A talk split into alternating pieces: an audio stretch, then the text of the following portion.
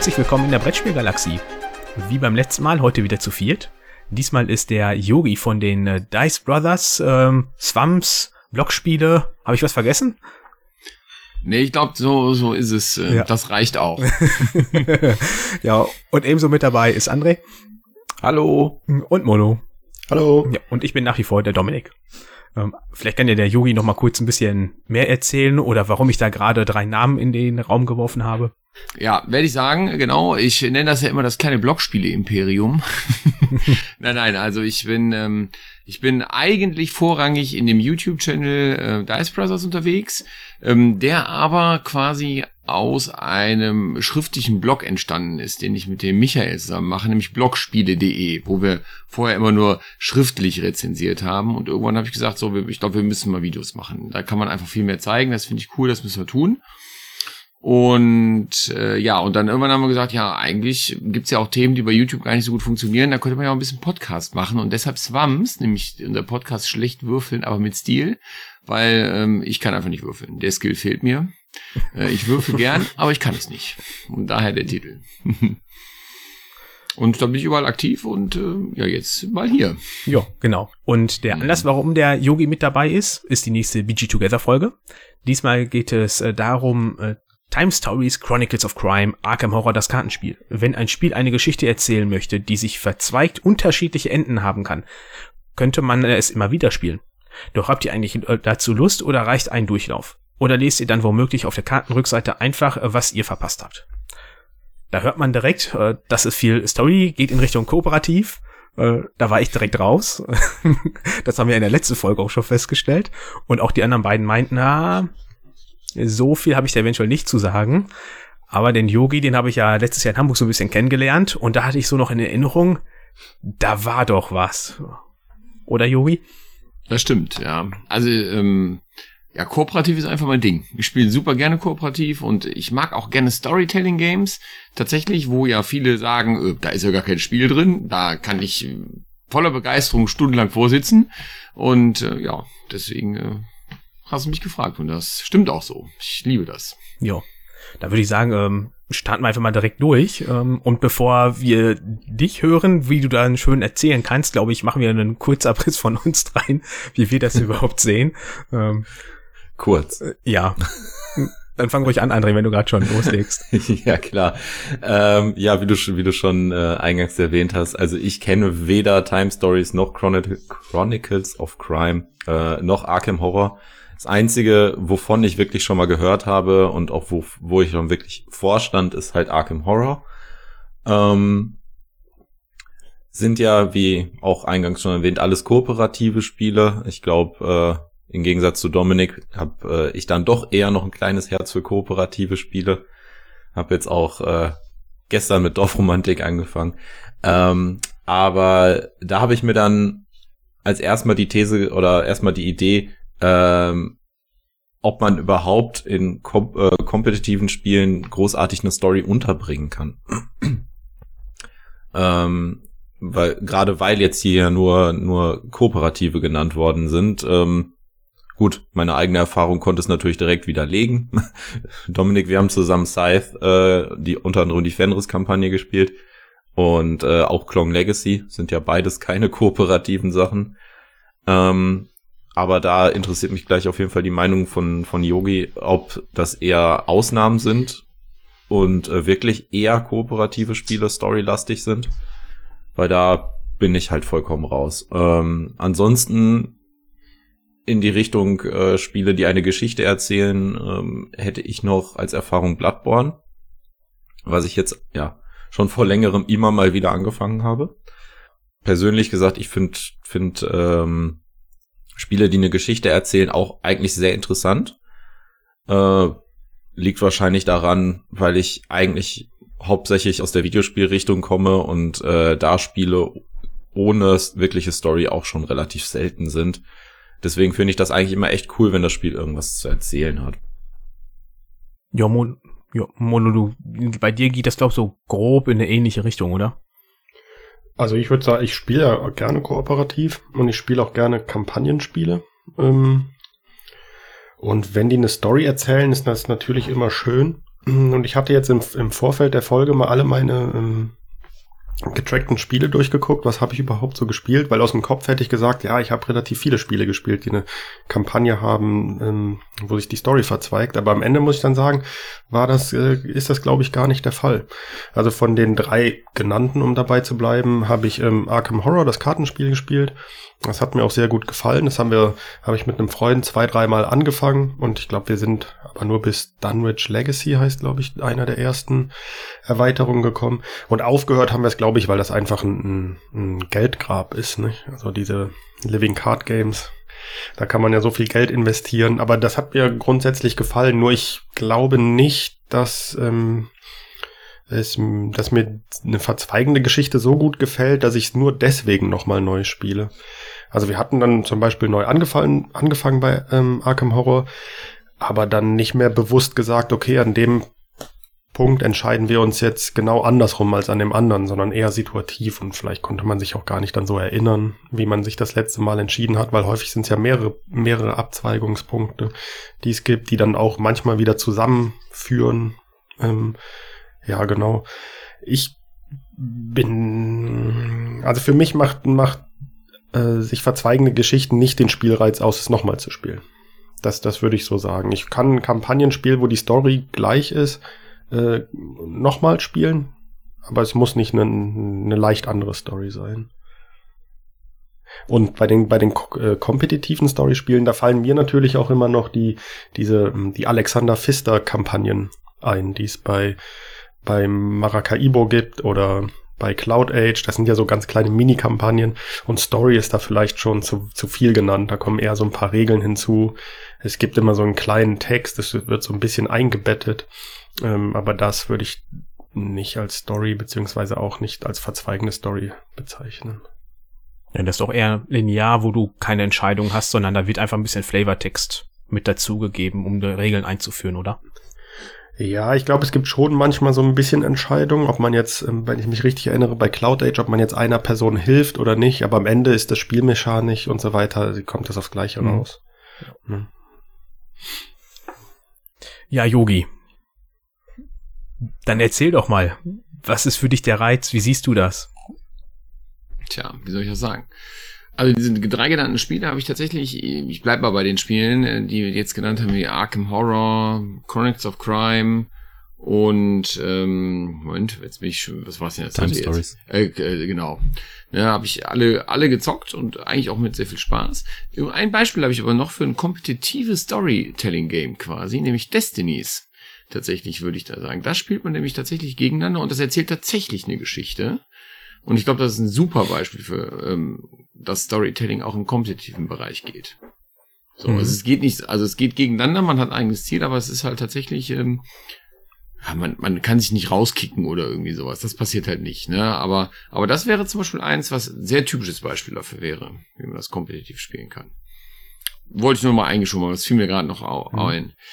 Ja, also äh, von den genannten muss ich allerdings sagen, ist mein Lieblingsspiel tatsächlich auch das Arkham Horror Living Card Game, wo du gesagt hast, das gute Geldgrab. Ja, das stimmt. Wir haben aber tatsächlich, ähm, also ich habe doch schon öfter, auch öfter angefangen, muss man tatsächlich sagen, weil es irgendwie ja doch dann immer so ist oder oft ist, dass die Gruppe dann doch nicht sich so oft trifft, dann kommt eine neue Gruppe zusammen, die es auch unbedingt kennenlernen will, dann spielt man es eben halt auch nochmal los.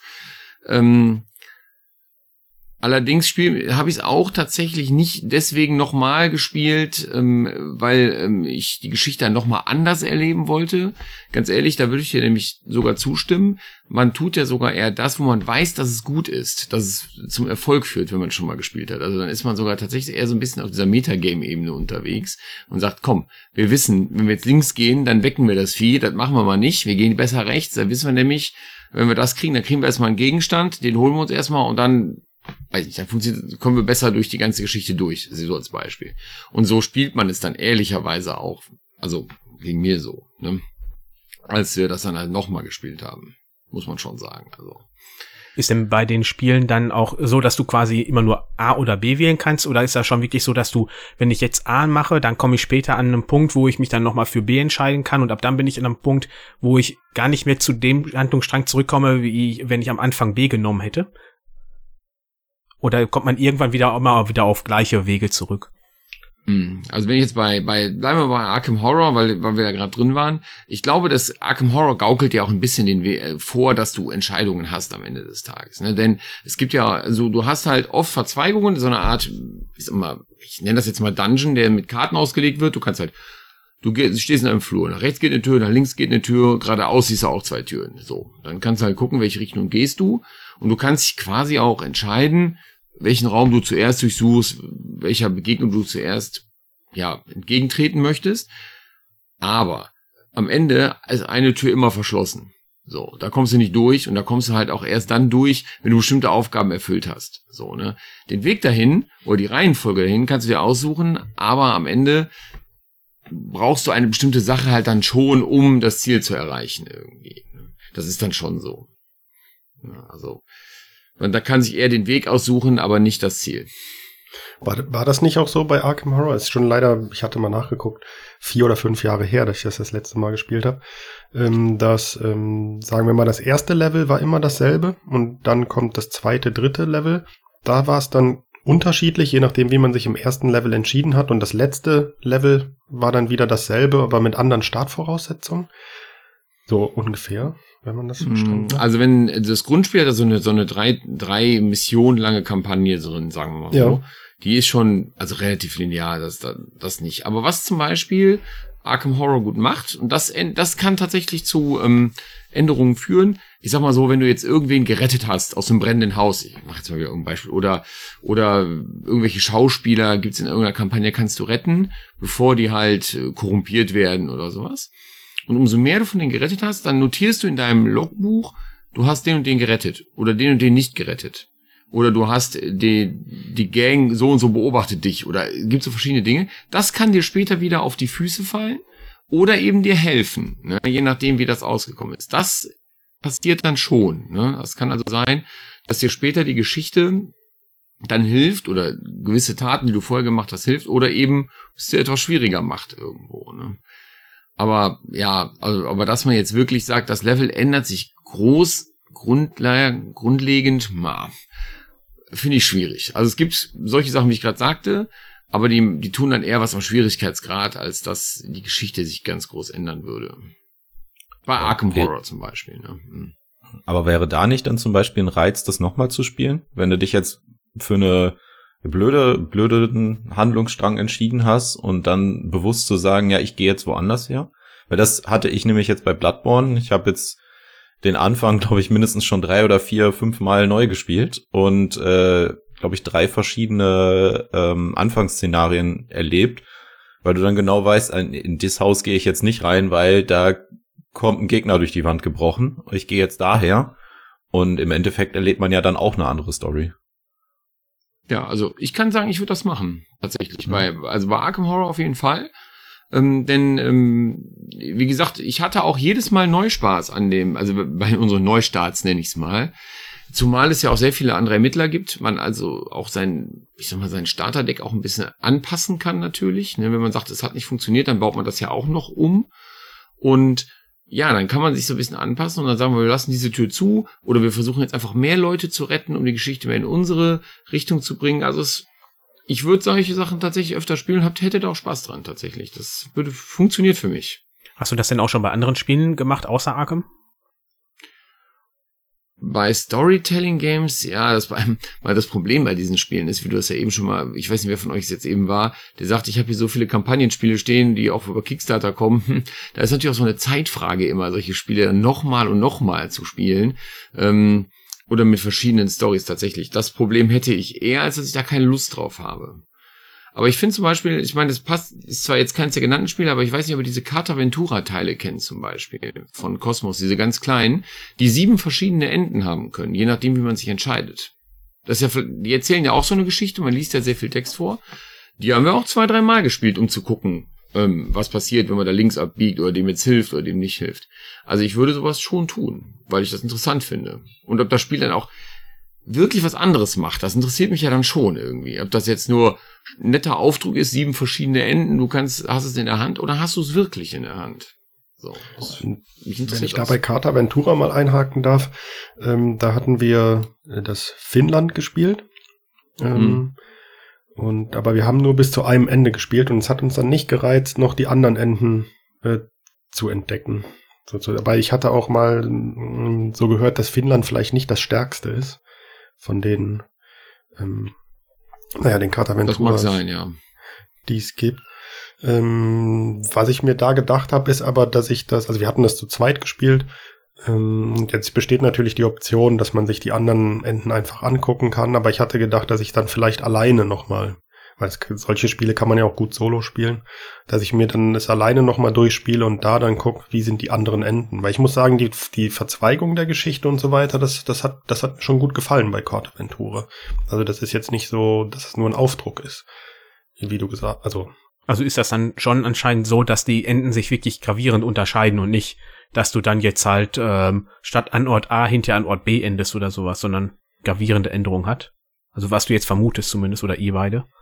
Ja, also die Stories, dann würde würd ich schon, bei Finnland ist dann schon, ich will da jetzt nicht spoilern oder so, weiß auch nicht, ob ich das noch richtig zusammenbekomme, aber es geht natürlich um die Entdeckung von der, der Wikinger von, von Finnland und so weiter. Und äh, da kommt es dann schon drauf an, ob du überhaupt dahin kommst, wie du dahin kommst. Ähm, also da, die, da geht's halt auch nur um die Story. Viel Spiel ist dabei jetzt, also jetzt so würde ich jetzt nicht sagen. Ne? Aber ja, es hatte uns dann nicht so gereizt. Das, vielleicht war es auch das Thema, das kann ich jetzt nicht sagen. Welche Karte Aventura hast du denn gespielt, Jo? Also die ersten drei sogar tatsächlich. Dieses Oklahoma, dieses Finnland ja. und wie war das dritte? Boah, ich guck grad mal, ich, ich schaue jetzt mal, ich habe es irgendwie im Regal, kann es aber von mir aus nicht genau. Also ich habe auf jeden Fall alle drei, die es bisher gab. Es ist jetzt, glaube ich, ein vierter gekommen, den kenne ich noch nicht. Aber die ersten drei habe ich tatsächlich alle gespielt. So. Und ich stimme dir auch zu, viel Spiel ist es tatsächlich nicht.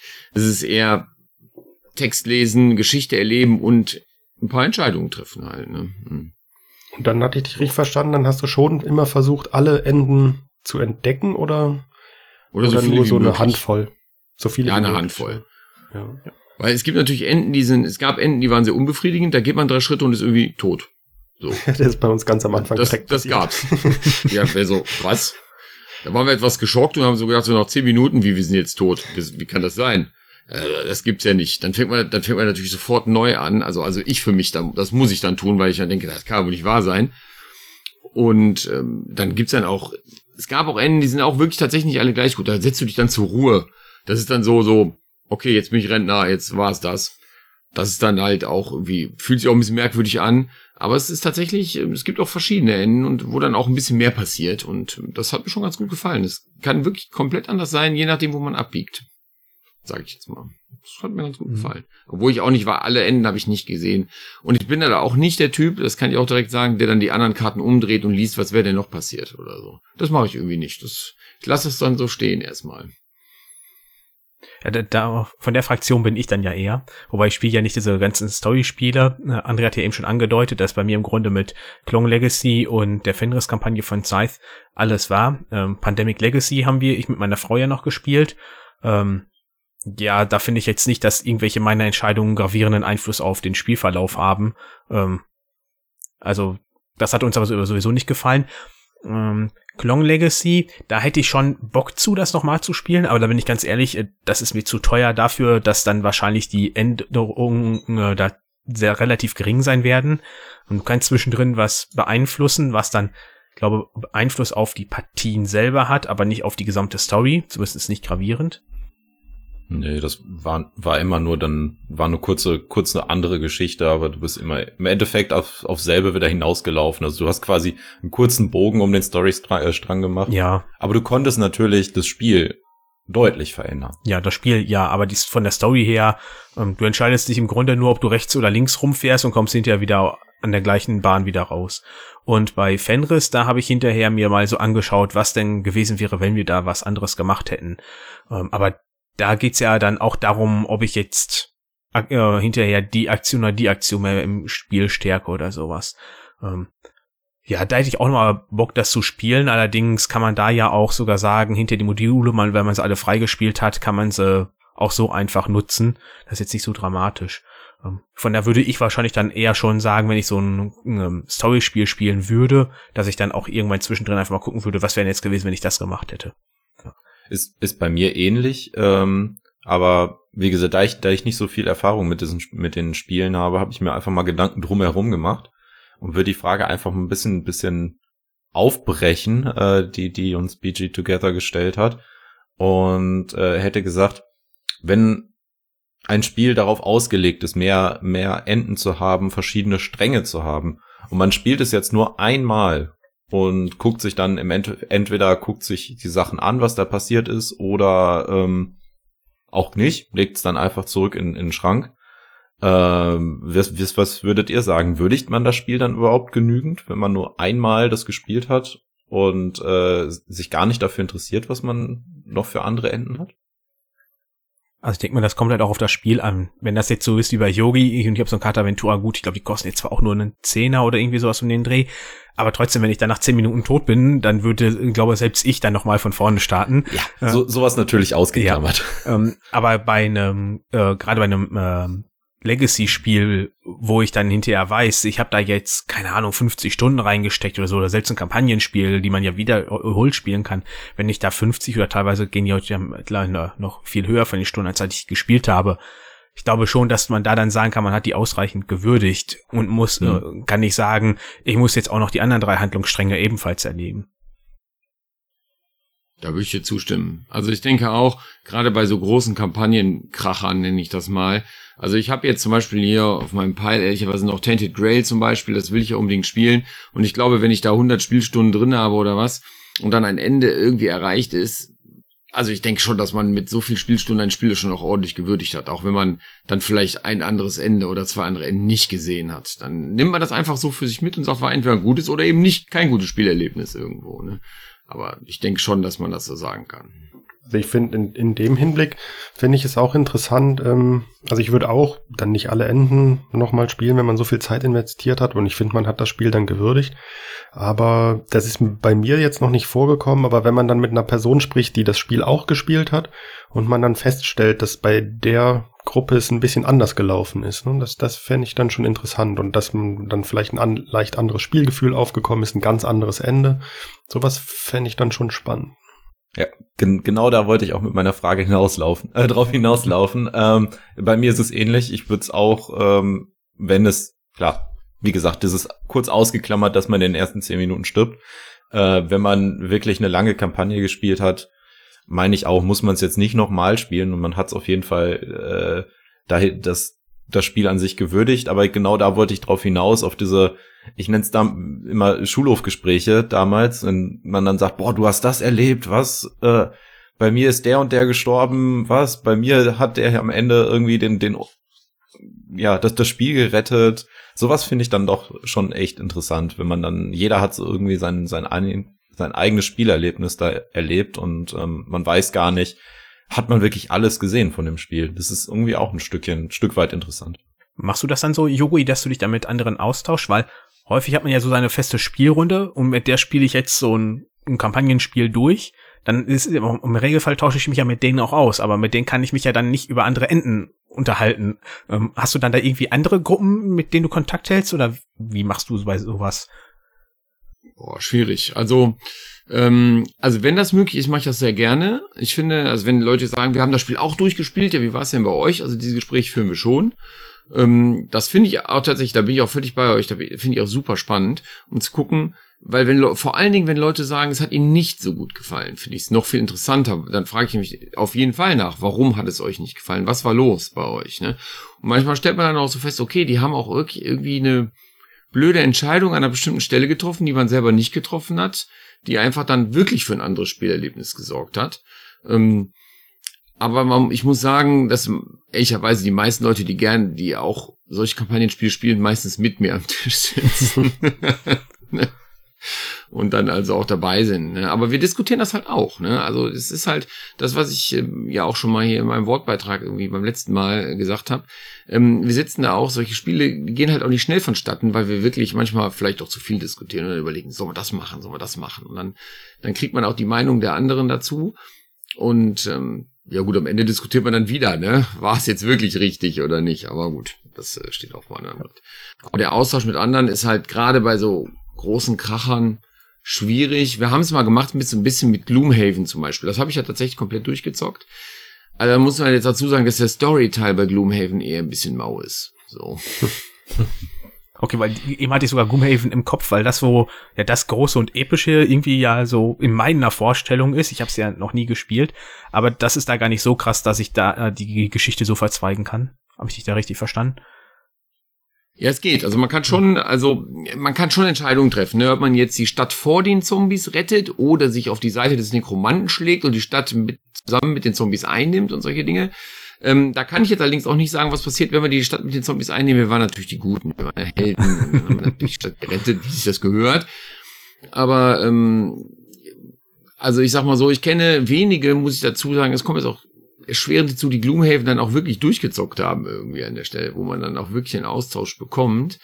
Aber Gloomhaven tatsächlich, das hat ja auch dafür viel Kritik geerntet und das wollen sie jetzt bei Frosthaven ja besser machen, gerüchteweise dass die Story halt dann doch sehr flach ist, weil man sehr oft Kill alle Monster, Kill alle Monster als Auftrag hat. Hm.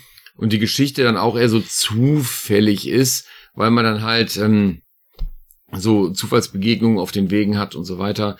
Das ist dann halt eher ähm, keine richtige Story irgendwo. Ne? Klar, also wenn man bestimmte Dungeons spielt, dann schaltet man natürlich bestimmte andere Dungeons frei, je nach, je nach Outcome, wie man sich entschieden hat, und andere kann man halt nicht mehr spielen. Das gibt's schon. Aber das macht Gloomhaven halt auch, ne? dass man also gewisse Level gar nicht sieht, weil man halt die Stadt gerettet hat, zum Beispiel. Ja, das, das kann schon sein. Mhm.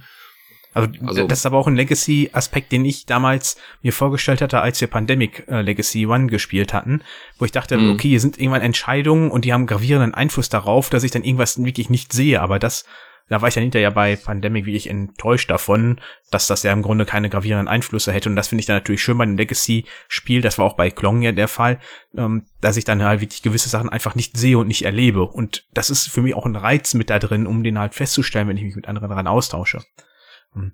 Gibt's denn da bei, beziehungsweise bei Boardgame kann man da wahrscheinlich sehr gut recherchieren, um festzustellen, was andere da so erlebt haben, würde ich jetzt mal behaupten. Denke ich auch. Hab, ja. Das habe ich aber bisher noch nicht so, nicht so war, nicht so für mich für mich festgestellt oder gemacht. Einfach irgendwie. Tatsächlich nicht. Wobei man ja sagen muss, dass das, also Gloomhaven habe ich selber auch noch nicht durchgespielt tatsächlich. Immer wieder, kommt immer mal wieder alle zwei Jahre auf den Tisch, aber dann hört's auf. Aber ähm, auch bei Pandemic Legacy, das ist ja gar nicht darauf ausgelegt, dass man das mehrmals spielen kann, außer man kauft sich's nochmal, nicht? Mhm. Weil laut Regel sollte man ja dann die eine Karte, ohne sie anzusehen, zerreißen, was ich auch immer gemacht habe. Also dann habe ich mir auch gedacht, ich will es gar nicht wissen. Ich schmeiß die einfach weg. Aber das ist ja nicht darauf ausgelegt, dass man es, also da würde ich eher sagen, so ein Carta Ventura in die Richtung, so ein Storyspiel, die sind darauf ausgelegt, dass man die tatsächlich auch mehrmals spielen kann und dann immer die verschiedenen Enden entdeckt. Bin ich bei dir. Weil ich, also wir haben Pandemic Legacy alle Teile gespielt und Pandemic Legacy lebt halt nicht von der Geschichte, die schon, glaube ich, ziemlich gestreamlined. So, also da, da fährt man einfach durch, wie der Fahrplan das auch vorsieht. Ähm, allerdings, äh, Pandemic Legacy lebt eher von diesen, also wir hatten das eher so von diesen immersiven Momenten, schaffen wir es noch, was müssen wir jetzt tun, damit wir es noch irgendwie hinkriegen und dieser Planung, du machst dies, du machst das und hoffentlich kommt jetzt diese Stadt nicht. Also das ist, davon lebt das eher. Das lebt nicht so von der Story, so, die man erlebt. Man hat das bei dem Season 0 ein bisschen versucht, da muss man jetzt ein bisschen vorsichtig sein, man will ja nicht spoilern. Ne, da hat man so gefühlt ein bisschen versucht, ein bisschen mehr Story reinzubringen, indem man den Leuten so Entscheidungen, da dürfen Leute Entscheidungen aufschreiben, wie sie sich entschieden haben. Ähm, das hat dann so ein ganz bisschen Einfluss an späteren Monaten, aber es ist auch eher ein netter Versuch gewesen. Muss man sagen. Mhm. André, du hattest ja eben erzählt, dass du ja bei Bloodborne den ersten Level schon mehrmals gespielt hast. Ähm, mhm. Würdest du das denn bei zukünftigen auch wieder machen, dass du das mehrmals spielst, um mehr zu erkunden? Oder würdest du dann eher die Variante nehmen, ich lese? Weil das der, äh, den ersten Level hat dir ja anscheinend trotzdem gefallen, ne, obwohl du mehrmals gespielt hast. Äh, ja, gut. Also das war jetzt im Endeffekt zwangsweise. Äh, zweimal habe ich ihn gespielt, weil ich gestorben bin. Direkt im ersten Level. ja, einmal alleine und halt äh, einmal in der Gruppe. Das ist halt der Grund, warum ich so häufig gespielt hatte.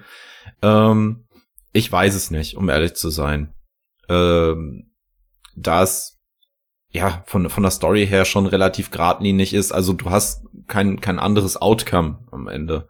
Also du kommst immer auf denselben Punkt hinaus. Du musst halt eine gewisse Anzahl an, an Aufgaben erledigen und in den Aufgaben bist du halt frei. Ähm, deshalb würde ich es jetzt, glaube ich, nicht nochmal spielen. Also wenn man jetzt in den höheren Akten ist, klar, wenn man stirbt, muss man von vorne anfangen. Dann spielst du es ge gezwungenermaßen nochmal. Aber wenn du es schaffst, äh, würde ich es, glaube ich, nicht no nochmal ähm, erleben wollen.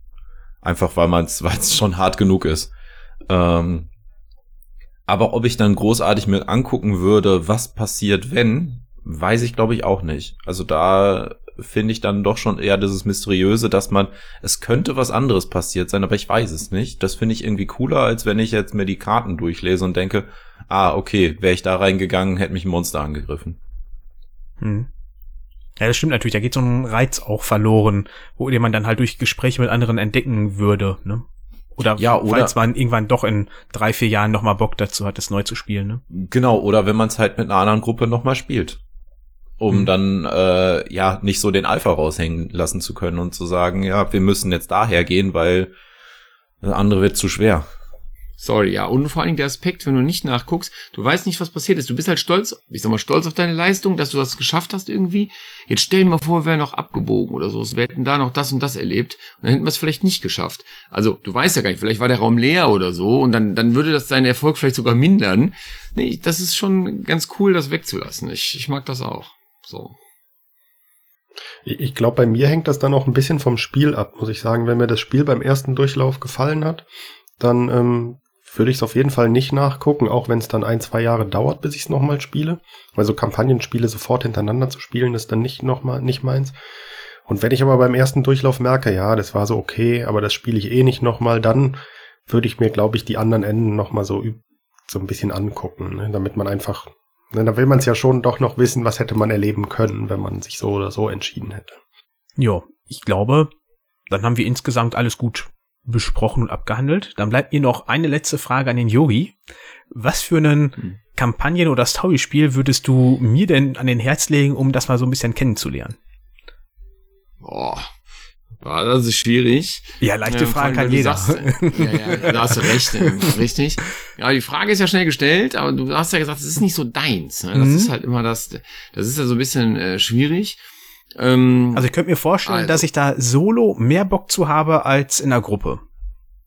okay, du bist ja eher der Solospieler. Okay, Ja, das ist also natürlich schon mal wichtig. Solo ist ne? kein Oder Thema. du hättest ja, Ja. ja, also ich finde tatsächlich, also ich bin ja ein absoluter Fan von dem Arkham Horror Mhm. Living Card Game, auch wenn Leute sagen, das ist ein Geldgrab. Ja, natürlich, Living Card Games sind irgendwie immer ein Geldgrab, das weiß ich auch. Aber ich finde, dass was Arkham Horror gut macht, dass es alleine wirklich sehr gut spielbar ist. Und ähm, ich finde, ein bis zwei Spieler ist sogar vielleicht sogar der Sweet Spot für das Spiel. Umso weniger, also mit vier Leuten haben wir es auch schon gespielt, aber da bist du ja auch am Tod diskutieren irgendwie wieder.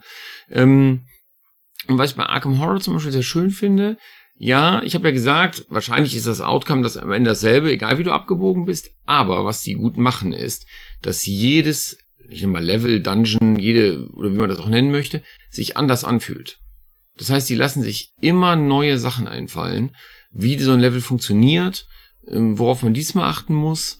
Und ähm, das finde ich halt ganz cool. Du weißt halt nicht, was auf dich wartet, wenn du was Neues anfängst. Und am Ende musst du, bist du halt total überrascht, was dann so passiert. Und äh, ich bin selber manchmal überrascht, was dann doch so möglich ist auch so, mit so ein paar Karten irgendwie an dem, an Geschichte. Und das finde ich sehr faszinierend. Und deshalb glaube ich, ähm, wenn man, man muss ein bisschen diesen Cthulhu-Mythos mögen, so dieses Düstere, aber wenn man das mag, äh, ist das wirklich ein tolles Spiel. So. Also das würde ich immer empfehlen. Hm. Vor allem, weil die Grundbox selber, damit kann man schon, da hat man drei Missionen, da kann man sehr gut mit feststellen, ob das was für einen ist oder nicht. Und dann kann man immer noch entscheiden, ob man es zum Geldgrab werden lässt oder nicht. Und noch besser ist, ich kann es dir ausleihen. Das wollte ich gerade sagen. Ja, du das ja anscheinend hast, äh, werde ich da, ist das ja überhaupt kein Problem, das mal auszutesten. Was, was mich noch bei, bei den Living Card Games nicht gestört hat, aber das ist einfach nicht mein Fall, ist, dass eigentlich ist ja auch ein großer Teil des Spiels, dass man sich sein Deck zusammenbaut. Ich habe bislang immer nur mit den, mit den vorgegebenen Decks gespielt und ich, für, also mir, ich persönlich habe keinen Reiz daran, mir das Deck selber zusammenzubauen. Ähm, machst, machst du das, Yogi? Also setzt du dich dann vor dem Spielen eine Stunde oder zwei dahin und überlegst, ich nehme jetzt die Karte mit rein und die raus. Also weil das ist bei den LCGs oder ja, allgemein ein großer Reiz auch von dem Spiel, so wie ich da. Da gibt ja auch Internetseiten, wo man sich das alles angucken kann. Das stimmt. Also ich bin natürlich, habe ich ja im Vorgespräch eben schon mal kurz gesagt, ich bin natürlich auch so ein alter Magic-Nerd. So Deckbau ist halt schon so mein Ding. Ich, ich mag das auch, zu überlegen, was brauche ich hier, was brauche ich nicht. Allerdings muss man bei ähm, Arkham Horror tatsächlich sagen, da ist es mit dem Deckbau nicht ganz so einfach, weil du ja so Erfahrungspunkte sammelst, mit denen du den Deck nur umbauen kannst. Das ist anders als zum Beispiel bei Herr der Ringe. Das ist ja auch so ein Living Card Game, was ja auch eine Geschichte erzählt in jeder Mission. Da darfst du aber dein Deck komplett umbauen vor jedem Ding. Also du kannst halt sagen, boah, diese Mission schaffe ich mit dem Deck nicht, das mache ich komplett anders. Das funktioniert bei Arkham Horror nicht so gut weil du da ja nur mit Erfahrungspunkten arbeitest. Aber ich muss auch sagen, dass ich ähm, beides gemacht habe bei Arkham Horror zum Beispiel. Ich finde diese vorkonstruierten Decks zum Beispiel funktionieren auch sehr gut.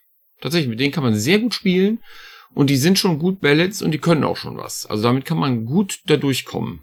Und dann hat man, dann, dann braucht man diesen Deckbauaspekt halt nur sehr begrenzt, indem man vielleicht sagt, ich tausche, ich sag mal, jetzt machen wir ein Beispiel, es gibt eine Karte Messer, die kann man aufwerten für Erfahrungspunkte. Das heißt, das ist jetzt kein Riesendeckbau, der, oder kein Riesen-Challenge, die an dich gestellt wird, weil du kannst einfach sagen, ich kaufe mir für meine Erfahrungspunkte das abgegradete Messer, was einfach besser ist.